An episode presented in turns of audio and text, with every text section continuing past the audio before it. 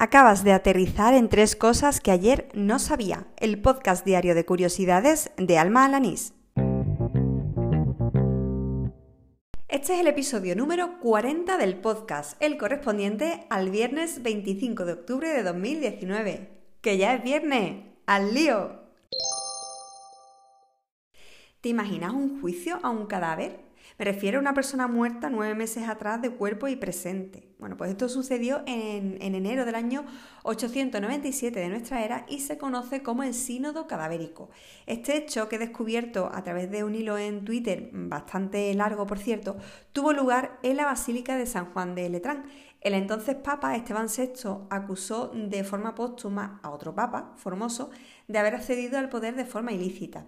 Formoso había sido predecesor de Esteban, aunque entre ambos eh, se dio el papado de Bonifacio VI. Lo cierto es que tras las acusaciones pues, escondían intereses políticos de la familia Spoleto.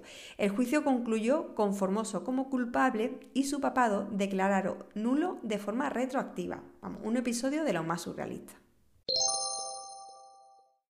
Creo que en estos 40 episodios que llevo todavía no había contado que me flipan los vídeos de Ter. Esa mezcla de conocimiento sobre arquitectura, cultura general y humor han conseguido que me declare una fan acérrima de su canal de YouTube. El último vídeo que ha publicado ha sido una colaboración con el Teatro Real de Madrid y además de parecerme una manera fantástica de dar a conocer un espacio escénico como este, me ha enseñado una nueva palabra, bueno, un nuevo mecanismo, ambas cosas, vaya. Se trata del Spiralift, que es un sistema para elevar plataformas que utiliza columnas con forma de hélices que se van desplegando o replegando conforme sea necesario.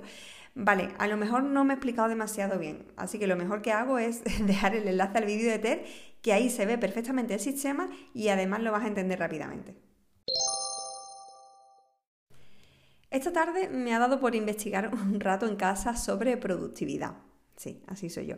Eh, y he dado con un post cuyo título llamó rápidamente mi atención, ya que preguntaba, ¿y si los años durasen 12 semanas?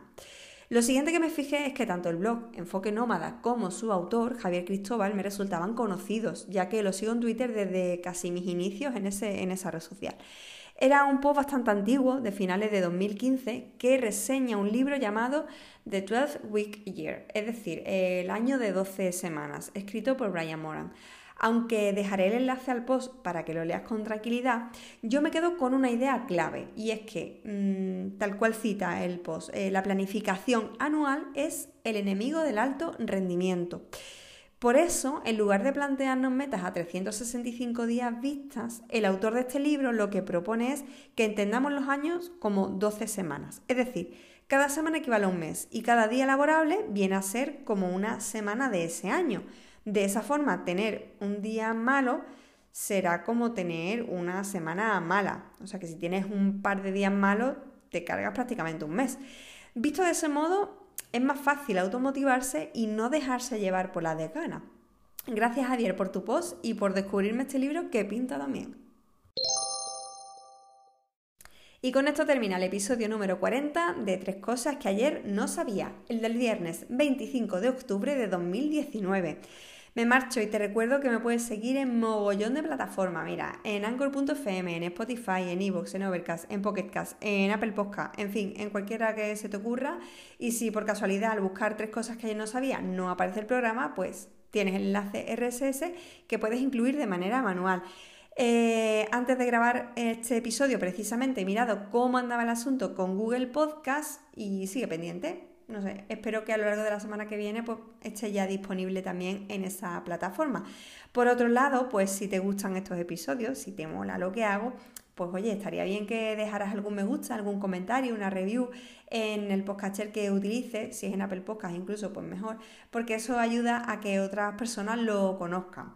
Y nada más, yo me marcho, pero también te recuerdo que me puedes encontrar en Twitter por arroba y que ahí pues me puedes dar un poco de feedback sobre, mm, sobre el podcast, me puedes comentar algún dato curioso, en fin, o cualquier cosa que me quiera decir, siempre desde el respeto, por favor. ¿eh? Y ahora sí, me voy. Simplemente desearte que pases un buen fin de, te espero el lunes y ala, con Dios.